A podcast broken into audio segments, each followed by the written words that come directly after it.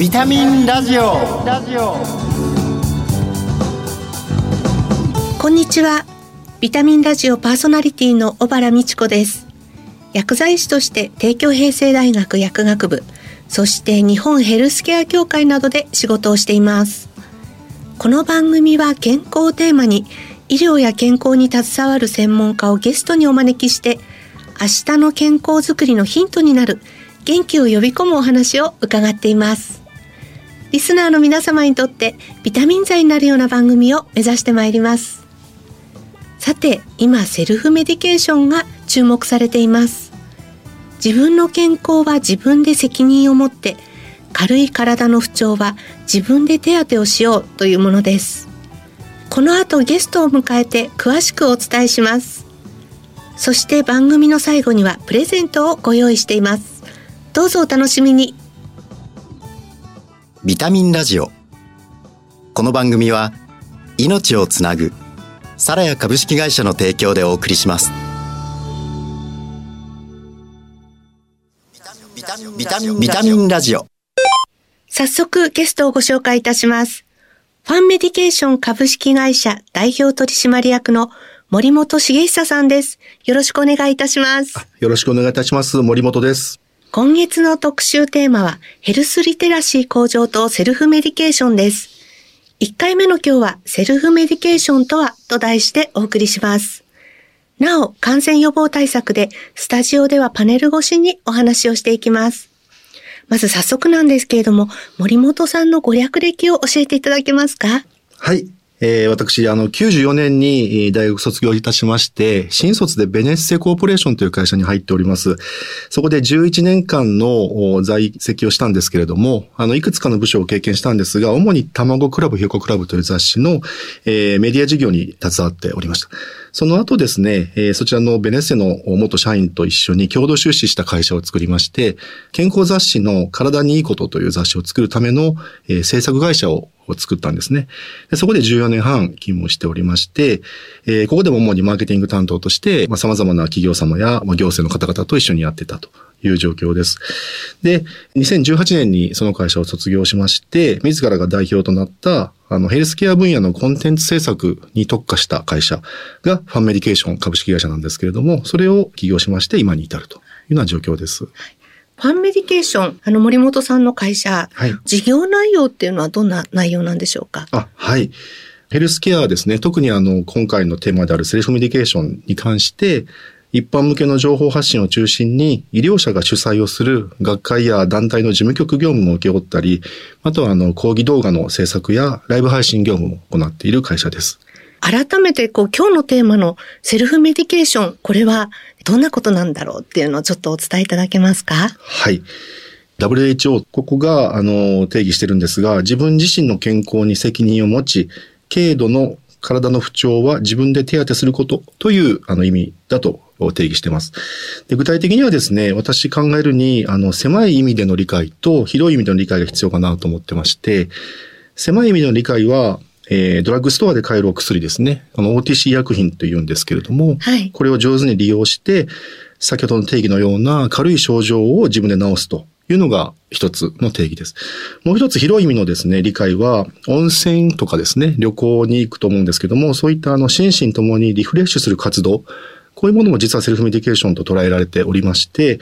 えー日々の体調管理を、例えばあの女性だと生理周期とかですね、はい体重とか睡眠時間なんかもきちんと管理を行って、自分の体の調子を客観的に把握しておくこと。これもあの十分にセルフメディケーションだと言えるんじゃないかなと思っております。このセルフメディケーションっていう言葉も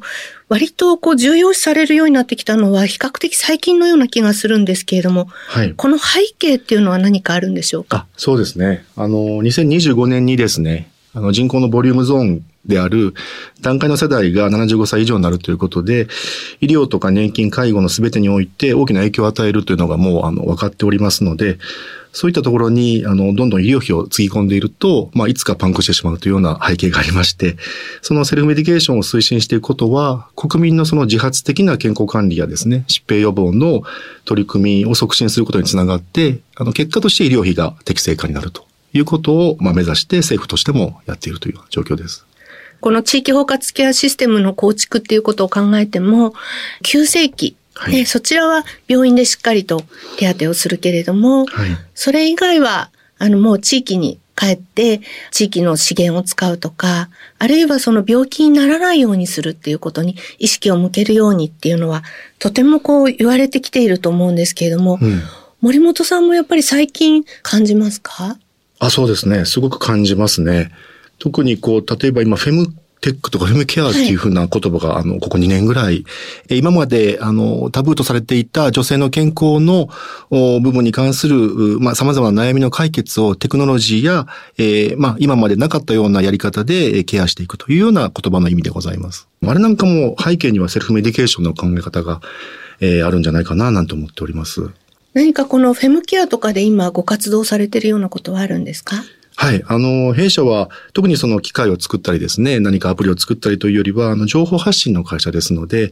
やはり情報をまとめて、然るべきところでこう発信をしていくというような、そちらの方の、あの、事業はいろいろやっております。少しずつこう一般の方にもそういう単語が分かっていただけるように、ね、なってきたんじゃないかなっていうふうに思うんですけれども。はい、そうですね。はい。はい。この人口減少っていう社会問題も一方で抱えてると思うんですけれども、うん、セルフケアとかセルフメディケーションの役割、うん、これはなんかとても大きくなっているっていうふうに思っているんですけれども、うんうんうん、あの、ご専門の森本さんからはいかがですか？あそうですね。あのやっぱり一般用医薬品の活用ですね。先ほどの OTC 薬品ということの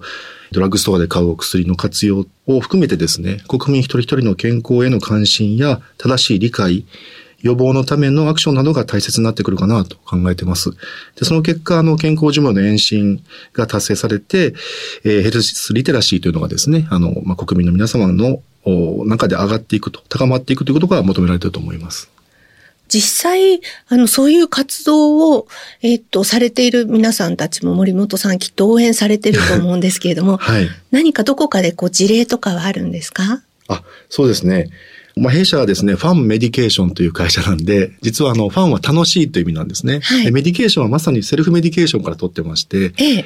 楽しいセルフメディケーションを推進していく会社ということで、社名をつけてます。はい、で、例えばですね、えー、っと、どういうふうなことをやってるかというと、あの、医療者の方が発信する健康や疾病啓発の情報は、特に文字が多くてですね、難しい言葉が使われているものが 非常に多いんですね。でそういったものを、あの、イラストを多用したり、使う言葉も変換して、優しく言い直してあげたりして、あとはレイアウトのデザインですね。これも綺麗なものを整えて世の中に出すことを、えしています。で具体的に言うと、例えばあの、脳震盪ハンドブックというのがあるんですけれども、はい、これはあの、独立行政法人の日本スポーツ振興センターというですね、中にハイパフォーマンススポーツセンターという組織があるんですね。はい。あの、いわゆるオリンピック選手がさらに上のレベルのパフォーマンスを得るために、まあ、様々な計測機械をつけられて、こうトレーニングをする場所なんですけれども、そこからの依頼で、2019年に、あの、脳震盪の研究者の方からですね、はい、あの、資料とかと渡されて、これを一般の方にもわかるように、つまりあの、ラグビーや柔道のコーチとかですね、えー、部活の顧問の先生にもわかるように、えー、作り直してほしいということを頼まれたのがあります。で、それが今、あの、実は A3 のですね、印刷物になってまして、8つに折りたたんで、はい、えー、実際には A6 サイズ、ポケットサイズにしてるんですけども、それを、まあ、冊子として納品して、えー、以前やっておりました。今日手元に 持ってきていただいたので、はい、リスナーの皆さんにわかるようにちょっとご説明をしたいと思うんですけれども、はい、自分のため、仲間のため、子供のためっていうのがこう表紙に書いてあって、うん、脳震盪ハンドブックっていうふうにね、はい、書いてあるんです。なんか昔脳震盪って言うと、あの、夜間持ってきて、お水をかけてっていう、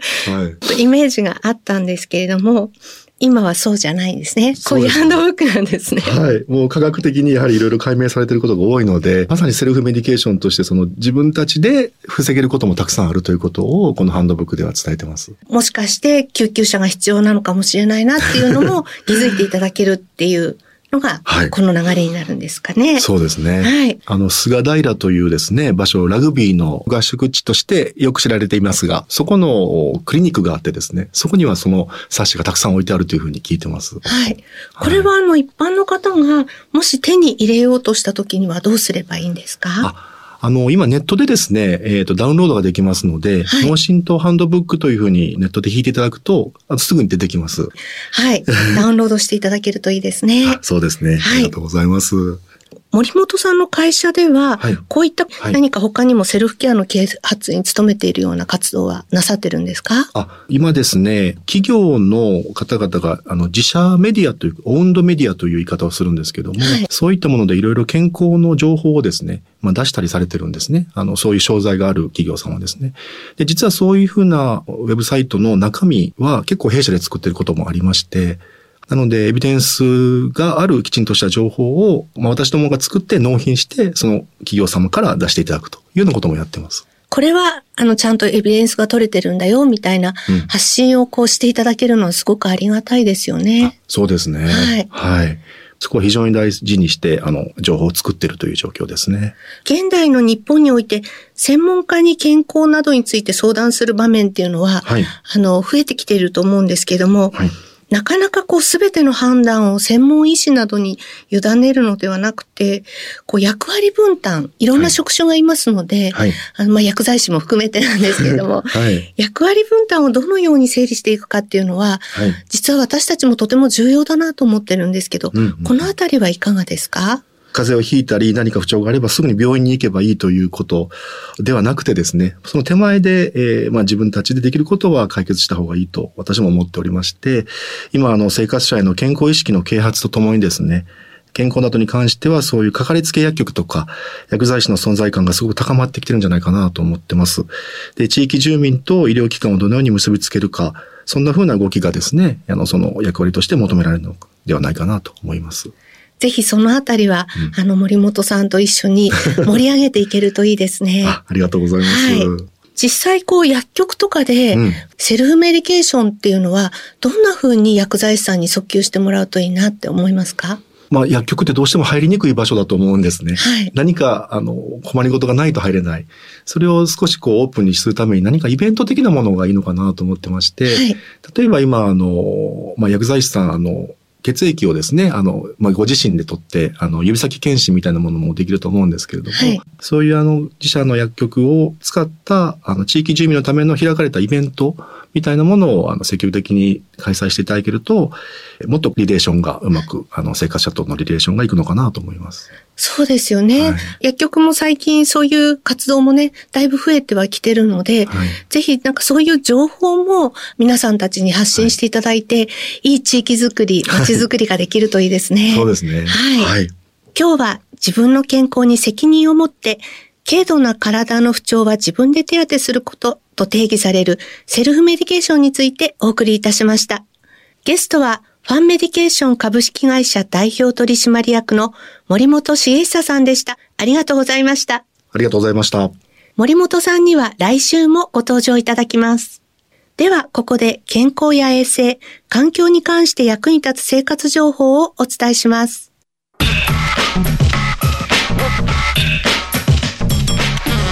ビタミンラジオプラス。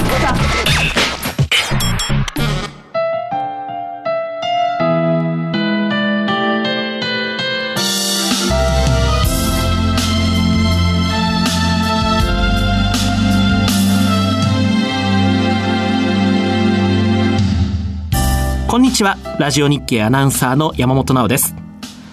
3月9日は雑穀の日。日本古来からの主食の原点ともいえる雑穀の素晴らしさについてより多くの人に知ってもらうことを目的に一般社団法人日本雑穀協会により制定されました。雑穀は白米以外に日本人が利用している穀物の総称とされています。大麦や鳩麦冷え泡きびなどがあり栄養価に優れ食物繊維も豊富なことから最近では健康食品として注目を集めています。雑穀米に含まれる大麦や冷えなどには食物繊維が含まれていて腸内環境を整える働きがあります。主に不溶性食物繊維が含まれているのでスムーズなお通じを助けてくれます。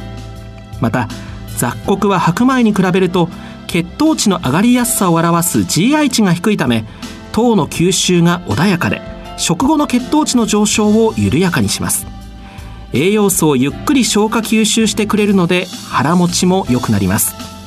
他にも雑穀米に含まれる黒米にはアントシアニン。赤米にはカテキンタンニンなどが含まれています。これらはポリフェノールの一つで抗酸化作用があり老化や免疫機能の低下の原因となる過剰な活性酸素の発生を抑えたり取り除いたりする効果が期待できます。雑穀米は種類によって含まれている雑穀が変わるので何が入っているのかどのような効果が期待できるのかなど調べてみるのも楽しいかもしれませんね。サラヤでは糖質とカロリーをカットしたヘルシご飯から美味しい雑穀を販売。雑穀ならではの美味しさにこだわりもちもち食感のもち麦とプチプチ食感の丸麦。赤米もちきび黒米アマランサスキヌアをバランスよく配合。血糖値を気にされている方やダイエットをしている方など幅広い年代の方にお楽しみいただけます。白米を雑穀米に変えて美味しく楽しくヘルシーに過ごしてみませんか？それではまた次回。ラジオ日経アナウンサーの山本直でした。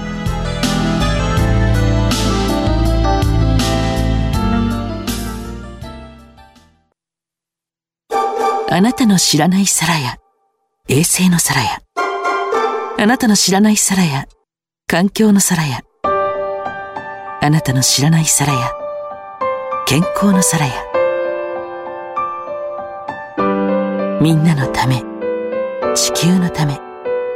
日本で。世界で。あんな場所で。こんな場所で。あなたもきっと。出会っているはず。あなたの暮らしにそっと命をつなぐサラヤビタミンラジオ。セルフメディケーションとは非常に幅が広くいろんな意味があるんだなということが分かった気がします、えー次回はセルフメディケーションについてまたお伺いしたいと思っていますここで番組から今月のプレゼントのご紹介です。手肌と地球に優しいヤシの実洗剤とカロリーゼロの自然派甘味料ラカント S そして新感覚の手指消毒ローションアルソフト携帯用の3点セットです。抽選で5名様に差し上げます。締め切りは3月20日です。ご希望の方は番組のサイトからご応募いただけます。お聞きのビタミンラジオ本放送時間は金曜夕方5時20分から。再放送は明日の夕方5時40分からです。放送後はラジコのタイムフリーやポッドキャストでもお聞きいただけます。次回の放送は3月10日です。番組パーソナリティの小原美智子でした。それでは来週のこの時間にまたお会いしましょう。